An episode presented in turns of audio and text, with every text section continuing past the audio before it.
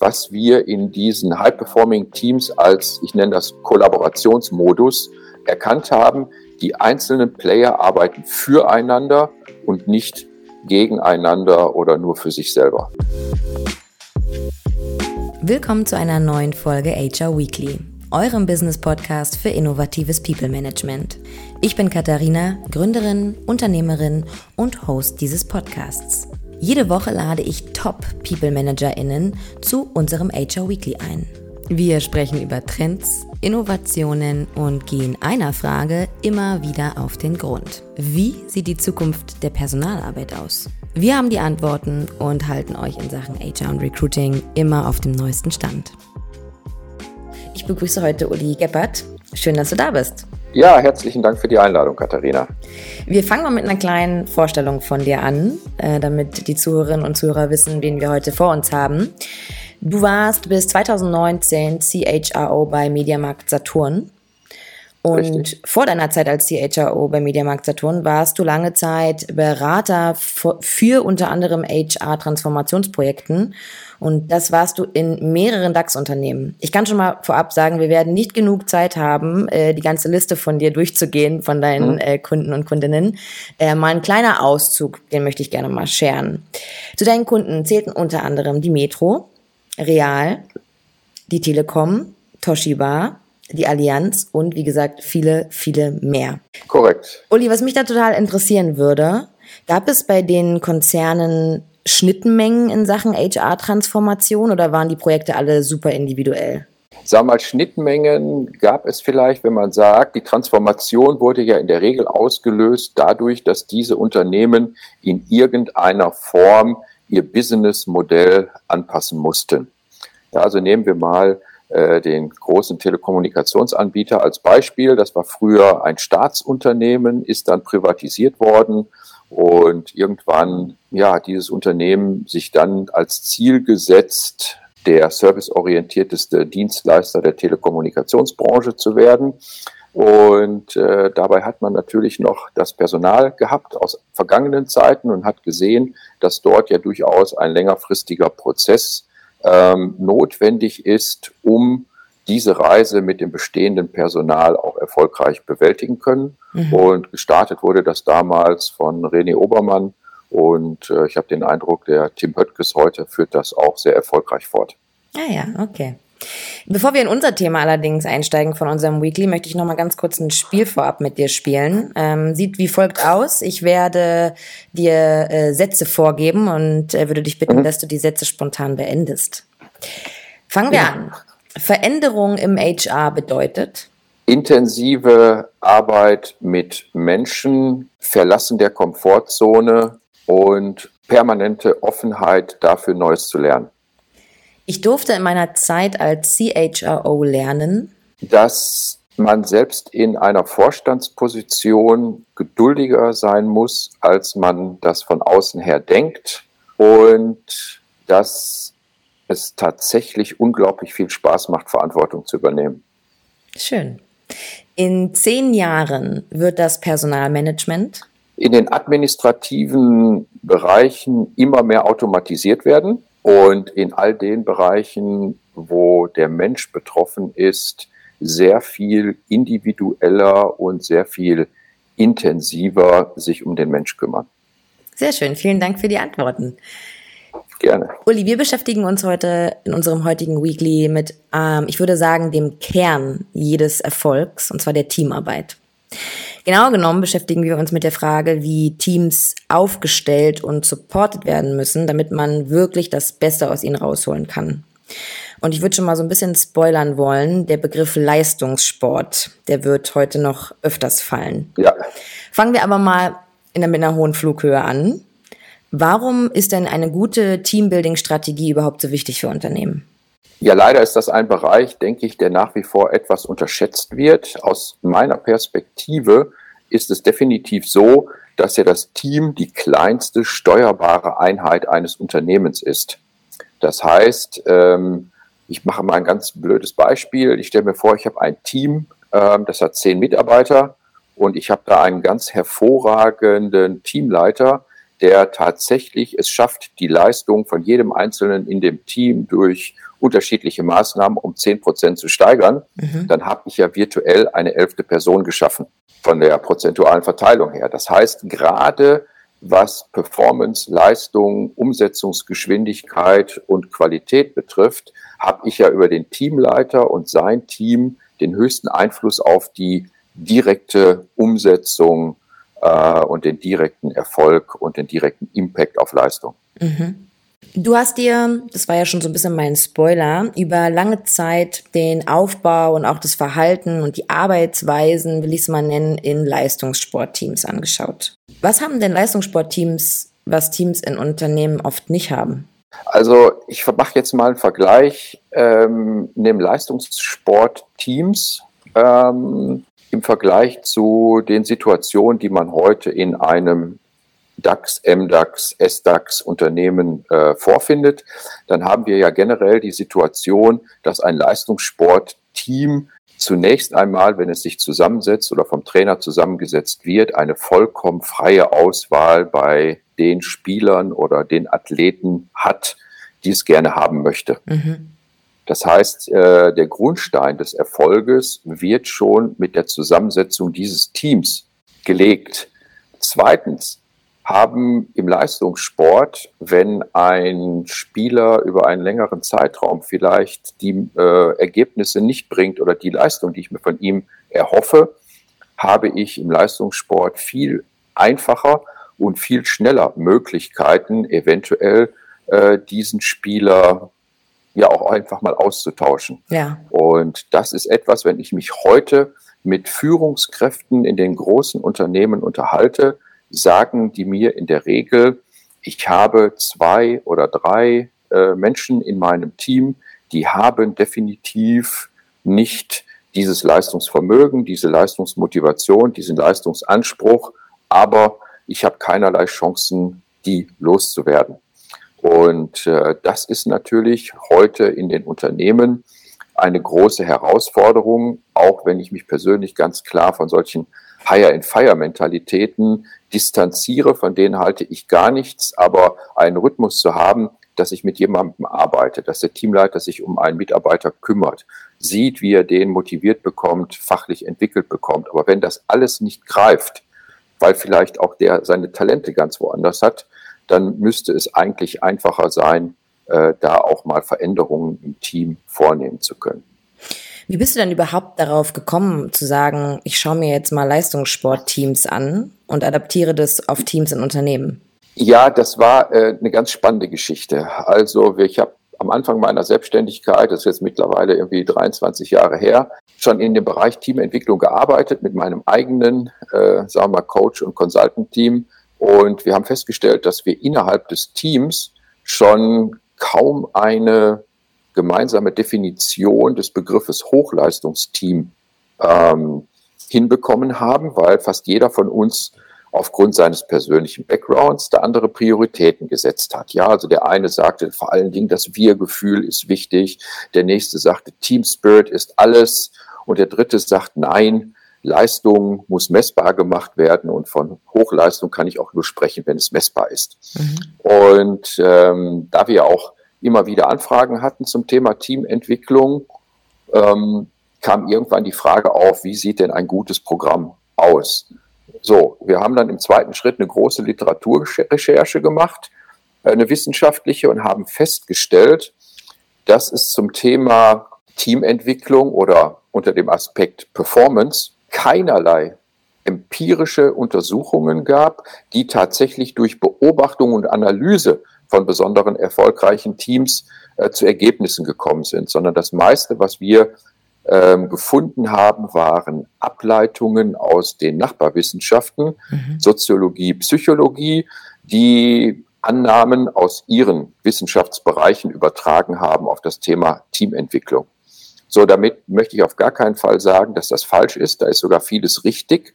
Aber äh, der Fokus auf die Leistung der ist zumindest da nicht empirisch beobachtet gewesen. Mhm. So, und daraufhin haben wir beschlossen, mal selber solch eine Studie zu initiieren und haben nicht nur im Leistungssport, sondern überwiegend auch in Firmen einfach mal versucht, Teams zu identifizieren, die über einen längeren Zeitraum deutlich überdurchschnittliche Ergebnisse erzielt haben mhm. im Vergleich zu anderen Teams im selben Unternehmen, die die gleiche Aufgabe hatten. Mhm. Also wenn es kein Vergleichsteam im Unternehmen gab, konnte leider dieses Team auch nicht an der Studie bei uns teilnehmen.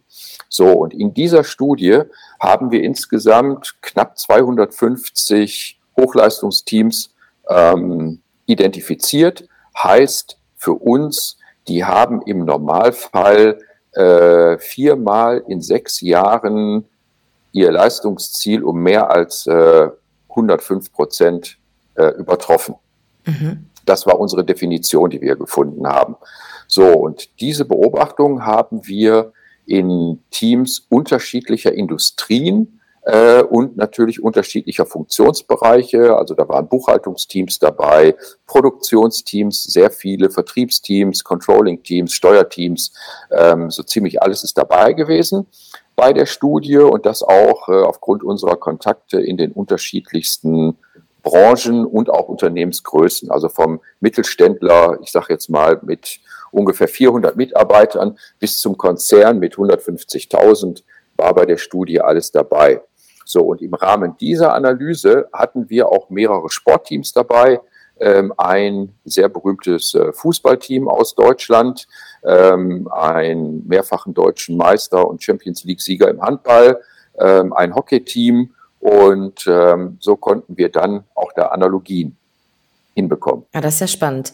Wenn du aber sagst, ihr habt die Leistung gemessen, du hattest kurz angeschnitten, dass ihr das auch aufgrund von welche Ziele wurden erreicht gemacht haben.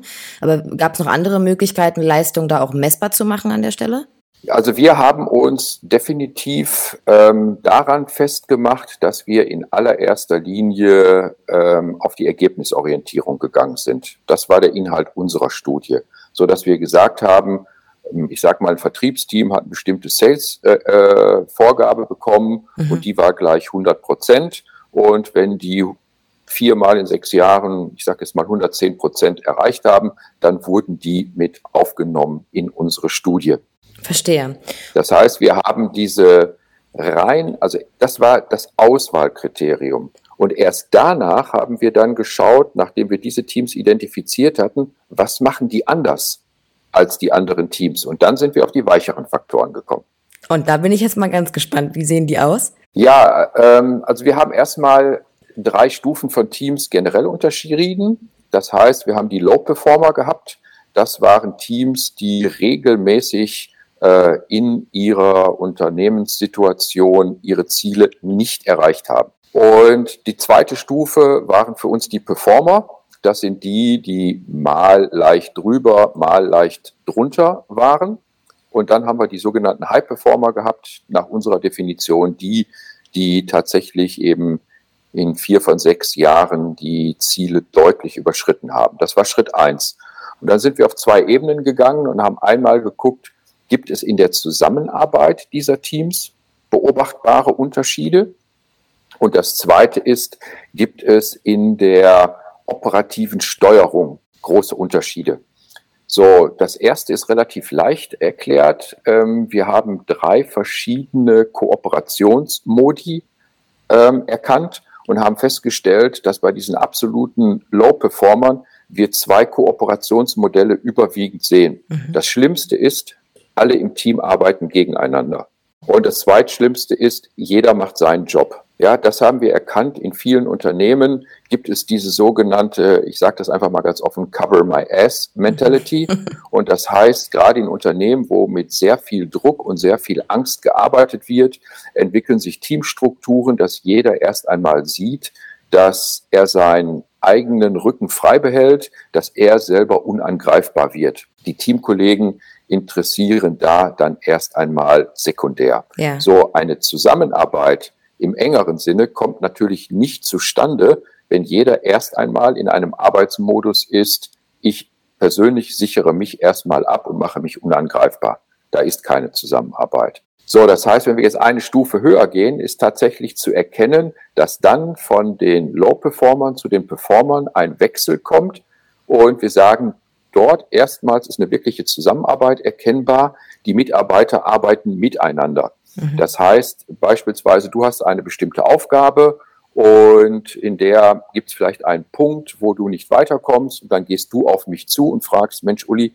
kannst du mir da vielleicht einmal behilflich sein? Und dann helfe ich dir auch gerne. Das ist eine im sogenannten, ich nenne das immer passive Kooperation. Ja. So, und bei den High-Performern haben wir hier den ersten Unterschied gefunden, dass wir dort eine Zusammenarbeit haben, die ich proaktiv äh, nenne. Und zwar, die Teams arbeiten füreinander, die Teammitglieder.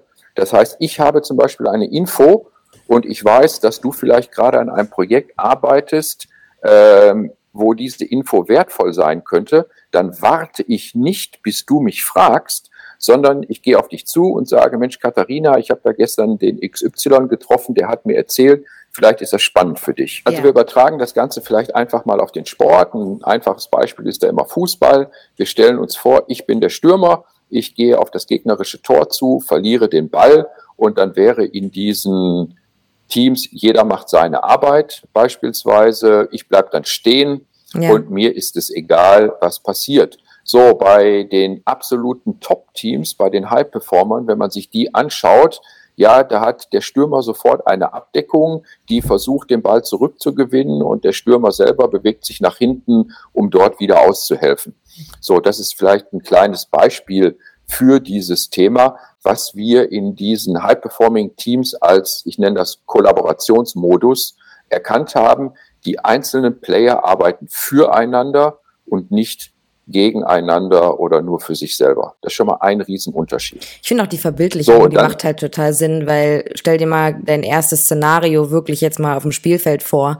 Also es wäre ja für, für niemanden irgendwie denkbar, dass in einem Sport wie jetzt bei Fußball genau sowas passiert. Aber im Unternehmen ist es halt durchaus ähm, vielleicht schon mal dass andere Menschen es erfahren haben, dass man gegeneinander arbeitet. Also ich will sagen, es ist vielleicht irgendwie wesentlich gängiger und erfahrbarer für viele Menschen, dass halt eher dieses Gegeneinander auch gelebt wird. Ja, das ist eine, eine, eine ganz spannende Aussage, äh, Aussage, denn ja, tatsächlich, ich bin ja schon ein paar Jahre älter und ähm, als ich noch in den 70er Jahren Fußball gespielt habe, da gab es tatsächlich noch diese funktionale Aufteilung.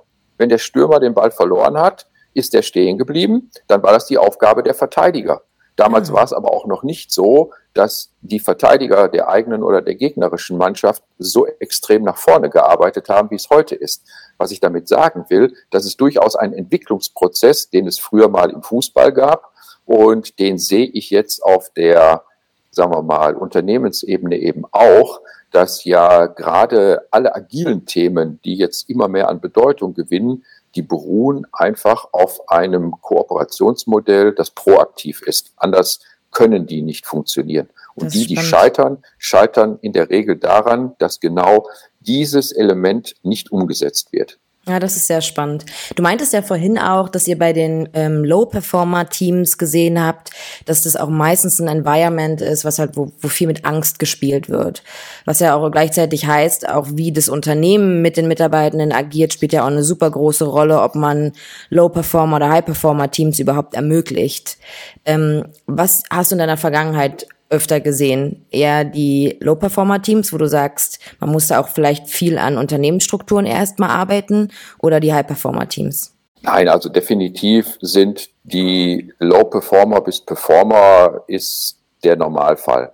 Mhm. Und das liegt vielleicht auch gar nicht immer an Strukturen im formalen Sinne, sondern was ich erlebe ist, dass du in sehr vielen dieser großen Unternehmen aktuell in einer Situation bist, dass die einen Netto-Personalabbau haben. Mhm. Also wenn man sich jetzt mal die Schlagzeilen so der letzten zwei Jahre äh, anschaut, dann kann man sagen, ich glaube, die Lufthansa, die hat circa 20.000 Leute abgebaut. Die Telekom ist seit äh, zehn Jahren in einem Netto-Personalabbau ja, Mediamarkt Saturn hat jetzt äh, etwas über 10.000 Mitarbeiter abgebaut. Also bei den großen Unternehmen hast du häufig im Moment die Situation, dass ein großer Personalabbau läuft und auf allen Unternehmensbereichen Druck ist, die Anzahl der Mitarbeiter zu reduzieren, um im internationalen Wettbewerb wettbewerbsfähiger zu werden. Ja, ist das die pure Notwendigkeit, um gegen Billiglohnländer anzukommen. Und in solchen Unternehmen entwickelt sich natürlich bei dem einzelnen Mitarbeiter schnell eine Angst, dass er von solch einer Maßnahme auch betroffen sein kann. Mhm. So, und daraus entwickelt sich dann ja häufig diese Problematik, dass die Menschen Angst bekommen und erst einmal denken, ich muss erstmal an mich denken, ich muss immer gut dastehen, ich brauche eine gute Bewertung und das ist dann schon der Killer ähm, für jegliche Teamarbeit. Wie kann man denn aber da als Unternehmen, weil ich meine, das, das ist ja manchmal nicht aufhaltbar jetzt mit deinen Beispielen, dass Personal abgebaut werden muss. Wie kann man dann aber trotzdem genau mit den Methoden zum Beispiel aus dem Leistungssport dagegen steuern und sagen, es ist zwar gerade eine beängstigende Situation, aber wir arbeiten proaktiv dagegen, dass es in die Richtung geht, dass jeder nur für sich arbeitet. Ja, ich denke, da spielen eine ganze Reihe von Faktoren eine Rolle. Ich glaube, individuelle Führung ist erst einmal das ganz, ganz wesentliche Thema, was dort ist, dass ich ähm, als Führungskraft meinen Mitarbeitern dort ein gewisses Maß an Sicherheit geben muss, ähm, vor allen Dingen den, ähm, wenn ich beim Leistungssport bleibe, auch den überdurchschnittlich guten mhm. Mitarbeitern muss ich diese Sicherheit geben. Nichtsdestotrotz, dieses Angstgefühl zu beeinflussen, ist eines der größten Probleme in der Führung. Denn ähm, das ist ja sehr individuell. Bin ich jetzt jemand, der ein Profil hat, ich nehme jetzt mal ein Beispiel, was jeder nachvollziehen kann. Ich bin einer dieser ganz äh, gut ausgebildeten Programmierer, die im Moment überall gesucht werden, dann habe ich keine Jobangst. Ja. ja, sondern Ganz im Gegenteil, das Unternehmen muss sich sehr, sehr stark bemühen, mich zu halten. So bin ich jetzt aber in einem Bereich drin, wo ich weiß, ich bin sehr, sehr austauschbar und es gibt eh Überlegungen, meinen Arbeitsplatz zu digitalisieren. Da gibt es Menschen, da kann ich tun, was ich will, die haben trotzdem Angst. Mhm. Weil ich glaube, so ein Stück Existenzangst steckt in jedem Menschen. Und da habe ich oft erlebt, dass selbst die transparentesten, fairsten Führungskräfte es nicht geschafft haben, jedem Mitarbeiter diese Angst zu nehmen. Das ist gerade ein ganz guter Themenswitch, weil wir über auch Führungsverhalten oder auch Führungsstile sprechen. Lass uns mal kurz über das Thema Homeoffice sprechen, also oder Remote Work. Es ist ja nun mal Fakt, dass es immer noch sehr, sehr viele Menschen gibt, die im Homeoffice arbeiten und sehr, sehr viele Führungskräfte, die gerade im Homeoffice so ein bisschen Schwierigkeiten damit haben, auch äh, Teamgefühl, Teambuilding aufrechtzuerhalten. Was wären so deine Tipps? Welche digitalen Teambuilding-Maßnahmen gibt es, wo du sagst, die machen wirklich Sinn? Ja, ich würde zwei Dinge differenzieren. Ähm, ich möchte gerne differenzieren Teams, die hybrid arbeiten mhm. und Teams, die zu 100 Prozent remote arbeiten. So, wenn wir sagen, ich habe Teams, die hybrid arbeiten, würde ich persönlich nahezu auf alle digitalen Teambuilding-Maßnahmen verzichten. Denn dieses persönliche Teambuilding, wenn wir uns sehen, dann äh, ist die größte Chance, ein Wir-Gefühl ähm, zu erzeugen. Denn Wir-Gefühl baut sehr, sehr stark auf Vertrauen. Ich kenne Menschen in ihrer Zusammenarbeit äh, und ähnlichen Themen halt auf.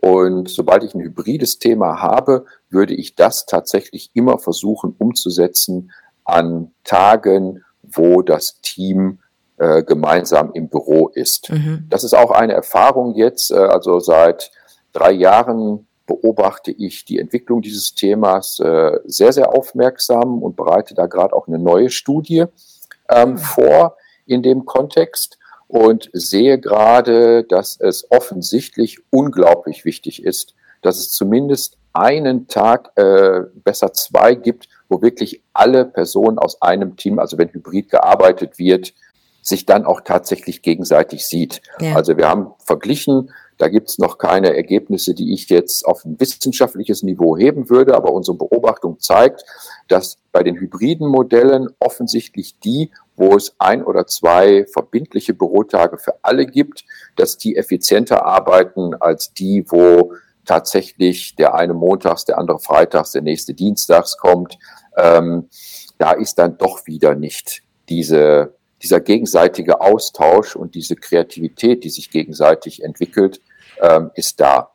So, Wurde das aber, eine Frage hätte ich dazu, wurde das ähm, aber auch so aufgebaut, dass es auch direkten Zweck gab, sich im Büro zu treffen? Oder war das einfach nur zwei Tage die Woche, man kommt zusammen, arbeitet einfach im Office? Oder war das denn so klassisch hybrid aufgebaut im Sinne von, wir kommen zusammen, brainstormen oder arbeiten an einem Projekt? Eine Mischung, würde mhm. ich sagen. Also ich glaube, viele Teams, es gibt bei diesem Thema Leistung von Remote-Teams, ist auch ganz spannend da wird ja häufig diese These in den Raum gestellt, zu Hause arbeiten die Menschen effizienter, weil sie weniger gestört sind, sich besser konzentrieren können und so weiter. Mhm. So, alle Untersuchungen oder Statistiken, die wir zu diesem Thema gefunden haben, beruhen auf Interviews von Betroffenen. Ja, ja man ist, muss immer wissen, wo die Quelle herkommt, ne? ganz genau, das wo die Quelle. Also klar, ne, wenn man mich jetzt fragt, äh, dann sage ich auch, ah, zu Hause bin ich viel kreativer. Ähm, wenn mein engster Kollege mich fragt, dann sage ich, Mensch, ne, wenn ich da zu Hause bin, auf einmal ne, muss ich morgens die Aufgabe übernehmen, dann ruft der und der an und hier habe ich eine Ablenkung, da eine Ablenkung.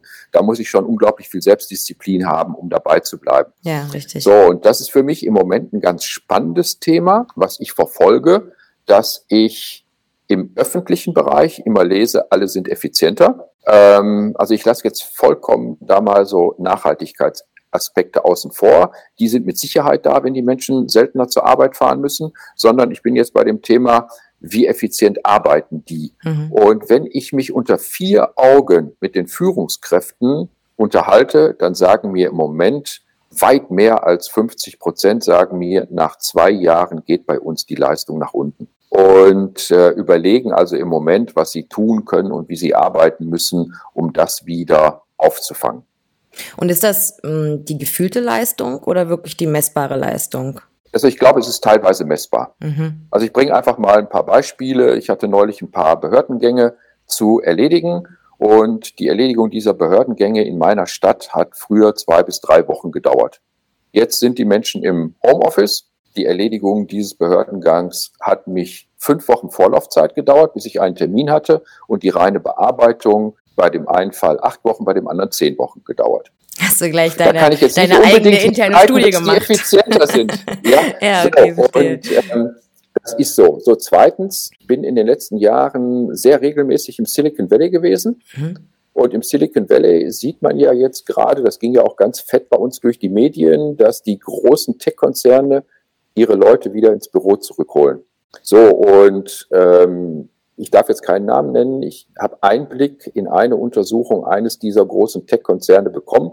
Und in USA sind ja die Mitarbeiterrechte, ähm, sagen wir mal, etwas ähm, liberaler als bei uns in Deutschland. Und ähm, dieser Tech-Konzern hat einfach über eine aufgespielte Software auf den Rechnern das Aktivitätsniveau äh, seiner Mitarbeiter und gleichzeitig auf den Firmentelefonen, also sprich Mobil- oder Festnetz, ähm, analysiert und hat festgestellt, dass es bei vielen, sagen wir mal, da tatsächlich ähm, über so ganz langsam über einen längeren Zeitraum die Leistung einfach weniger geworden ist, weil die Menschen sich optimiert haben. Ja. Und da bin ich also wirklich gespannt. Ich habe da noch keine validen Aussagen, deswegen werde ich auch keine äh, bestimmte Aussage jetzt hier tätigen. Aber ich beobachte das sehr aufmerksam und hoffe, dass ich da bald valide Daten aber das ist total interessant, ne? weil ich meine, das liest man ja häufig in den Medien. Ähm, ich weiß immer nicht genau, äh, was jetzt da hundertprozentig dran ist, gerade bei dem ganzen Tracking von amerikanischen Firmen mhm. rund um äh, die, die Mitarbeiterleistung im Homeoffice. Ähm, aber es ist ja auch ganz witzig, ich weiß nicht, ob du das auch schon mal gehört hast. Die Mitarbeitenden sind ja auch nicht blöd, ne? Also die überlegen sich ja auch neue technische Möglichkeiten. Es gibt ja mittlerweile auch recht viele Bots, die zum Beispiel die Maus simulieren oder halt irgendwie das Online-Sein bei den Messengers äh, mhm. simulieren. Das quasi so ein bisschen, glaube ich, der Gegenangriff auf das äh, Tracking, was da viele Firmen machen. Finde ich sehr, sehr, sehr ja. interessant und auch ein bisschen witzig, muss ich sagen. ähm, ja, ich glaube, jetzt kommen wir zu dem Kernpunkt. Ich, wenn ich darf, würde ich noch mal gerne zu den High-Performing Teams, ja, zu den Unterschieden kommen, die wir rausgefunden haben, weil die hängen so ein ganz klein bisschen damit zusammen. Also wir haben ja eben über diesen Kollaborationsmodus gesprochen, äh, wie wir es nennen. Und der zweite Punkt war, dass wir untersucht haben, machen die in ihrer täglichen Arbeitsweise beziehungsweise strukturell irgendetwas anders. Mhm. So, und äh, da haben wir vier Kriterien rausgearbeitet, die ich wirklich äh, super spannend war, von denen zwei mich persönlich auch wirklich überrascht haben, die da rausgekommen sind. Ich fange mal direkt bei dem ersten an. Wir haben also festgestellt, dass in diesen High-Performing Teams, wenn wir mal von einer Normalverteilung der Mitarbeiter ausgehen in einem Team, dann hast du normalerweise ja immer so ein Team, wenn wir so eine gaußsche Normalkurve da mal drauflegen würden, dass jedes Team hat so zwei High-Performer, ähm, sechs Leute, die durchschnittlich arbeiten und die meisten ziehen irgendwie zwei ähm, weniger gute Mitarbeiter, also Low Performer, irgendwie mit durch, so nennen es mir zumindest die meisten Führungskräfte. Mhm. So, was wir festgestellt haben, ist, dass diese Kurve bei den Hochleistungsteams anders ist. Die haben also signifikant mehr Menschen im Team, die überdurchschnittlich motiviert sind und auch bereit sind, dafür ihre Komfortzone zu verlassen. Mhm. Und das war für uns sehr, sehr spannend, weil ähm, das so zu einer anderen Frage führt, die mir oft gestellt wird. Uli, wenn du High-Performing Teams zusammenstellst, was ist da wichtiger, Fachwissen oder Mindset? Ja. Und aufgrund dieser Analyse haben wir ganz klar sagen können, Mindset, also dieser Wille, ähm, überdurchschnittliche Leistung zu bringen und dafür auch seine persönliche Komfortzone zu verlassen, ähm, der ist unglaublich wichtig in diesem Zusammenhang. Und da sind wir ja auch wieder beim Leistungssport, ja, dass du eben in den Top-Teams einfach diesen Prozentsatz an Menschen hast, die überdurchschnittlich leistungsbereit sind. Mhm. Ich würde es gerne mal so ein ganz, ganz klein wenig challengen. Also weil ich habe da jetzt ja, gerade, also ich meine, das ist jetzt, ich glaube, es ist jetzt kein äh, gängiges Sprichwort oder so, ähm, ich baue es jetzt einfach mal auf, weil ich könnte ja sagen, ein Team ist immer nur so gut wie der Trainer, der es trainiert. Also was meinst du, wie lange der Trainer ist natürlich jetzt äh, die, die Führungskraft an der Stelle. Wir bleiben mal bei der Metapher Leistungssportunternehmen. Mhm. Was meinst du, wie lange kann ein High-Performer, der jetzt eingestellt wurde, der genau nach den Kriterien eingestellt wurde, die du gerade genannt hast, überdurchschnittlich motiviert, Leistungs, äh, ho überdurchschnittlich hoher Leistungsanspruch, wie lange hält es wohl an, wenn vielleicht Trainer oder Trainerin nicht äh, äh das Mindset hat, was es heute braucht als Führungskraft? Es, ja, es ist eine super gute Frage. Also, ich würde es differenzieren. Erstens, hast du eine schlechte Führungskraft, kannst du mit dem besten Team arbeiten und es bringt nichts. Ja, also wir sehen das ja immer wieder, wenn man beim Fußball bleibt, dass du sehr, sehr begabte Teams hast und die sind super erfolgreich und dann kommt ein neuer äh, Trainer ja. und plötzlich ähm, versinkt dieses Team ins Mittelmaß. Also der Trainer hat einen riesen Einfluss. Aber eine Sache, die wir gelernt haben, als wir uns mit den Low-Performern und den Performern auseinandergesetzt haben, äh, war eine ganz spannende Geschichte. Es gibt ja immer so einen aus dem sozialwissenschaftlich kommenden Glauben, ähm, wenn einige unterdurchschnittlich motivierte oder unterdurchschnittlich begabte Menschen zu Guten dazu tue, dann ziehen die Guten die Schlechten hoch. Im Unternehmen haben wir leider häufiger beobachten können, dass der Gegenteil der Fall war. Wenn du also ein oder zwei super hoch motivierte in ein unterdurchschnittlich motiviertes Team reinsteckst, passen die sich spätestens nach einem Jahr an, weil sie irgendwann lernen, hör mal zu, mit deutlich äh, weniger Arbeitseinsatz bekomme ich hier das gleiche Geld wie alle anderen auch. Ja. Warum soll ich permanent derjenige sein, der die Extrameile geht ähm, und die anderen kriegen für weniger Arbeitseinsatz weniger Geld? Äh, genauso viel Geld, Entschuldigung. Mhm. Und äh, das ist also auch ein ganz spannender Lerneffekt für uns gewesen, dass die Wahrscheinlichkeit, dass mehrere Schwache die Guten nach unten ziehen, deutlich höher ist, als dass wenige Gute eine große Gruppe an Schwächeren nach oben ziehen. Ja, das ist auch interessant. Uli, ich würde sehr gerne zu so noch ein paar konkreten To-Dos kommen. Ähm, also weil all von dem, was du sagst, ist natürlich auch oder kann natürlich auch sehr viel Arbeit auch im Personalmanagement, im HR-Team stattfinden, dass das ganze Teambuilding-Thema supported wird oder auch äh, Führungskräftetraining dadurch supported wird. Was wären denn so jetzt drei To-Dos, die du angehen würdest, wenn du jetzt in ein Team reinkommen würdest, wo die Führungskraft dir sagt, wir haben hier gerade echt ein paar Baustellen, was Teambuilding angeht. Was sollen wir tun? Ja, also ich ähm, bleibe mal bei den vier Kriterien, die wir gefunden haben. Also das erste ist tatsächlich, stell dir dein Team so zusammen, dass du überdurchschnittlich, wenn du es tun kannst, äh, viele leistungsmotivierte Menschen hast. Ähm, das ist immer ein Kriterium, was sich aber, wie wir schon besprochen haben, heutzutage in den großen Unternehmen kaum beeinflussen lässt. So der zweite Erfolgsfaktor, den wir herausgefunden haben, ist, dass Hochleistungsteams deutlich fokussierter arbeiten als die durchschnittlichen Teams. Das heißt, die machen sich Gedanken darüber, was sind die drei großen Projekte, großen Themen, die wir in diesem Jahr angehen müssen, um überdurchschnittlich erfolgreich zu bleiben. Mhm. Und daraus leiten die konkrete Aktionen ab. So, und das ist etwas, was wir tatsächlich bei vielen Teams implementiert haben, dass wir mit den Workshops machen und so sagen, was sind die drei Themen, die den allergrößten Einfluss auf euren Erfolg, auf eure Performance haben werden. Und zu denen haben wir dann konkrete Maßnahmen definiert. Mhm. Die hohe Kunst ist es dann immer, in, gerade in den großen Unternehmen, bei diesen Fokusthemen am Ball zu bleiben und sich nicht mit diesem wir kennen das alle täglich, wird eine neue Sau durchs Dorf getrieben, davon ablenken zu lassen. So daraus folgt, und das ist der zweite Aspekt, dass wir erkannt haben, dass die Teams, die diese Fokussierung haben, interessanterweise, da sind wir beim dritten Erfolgsfaktor, äh, Umsetzung oder Execution nennen wir den immer, deutlich umsetzungsstärker sind als die durchschnittlichen Teams. Hm. Weil habe ich einen klaren Fokus und behalte ihn bei, dann kann ich auch kontinuierlich an der Umsetzung der Themen arbeiten. Verliere ich aber permanent meinen Fokus und arbeite mal hier und arbeite mal da, dann habe ich auch keine Umsetzungserfolge. Also das ist der, der dritte Punkt. Und der vierte, den wir festgestellt haben, und der war für mich wieder ein Riesenlernfaktor, dass diese Hochleistungsteams, die wir identifiziert haben, eine sehr spezielle Feedback-Kultur haben. Und zwar nicht formalisiert, geben die sich untereinander permanent gegenseitig Feedback. Und ganz spannend äh, war für uns, dass so in einem Verhältnis von fast zwei zu eins, die sich positives Feedback geben.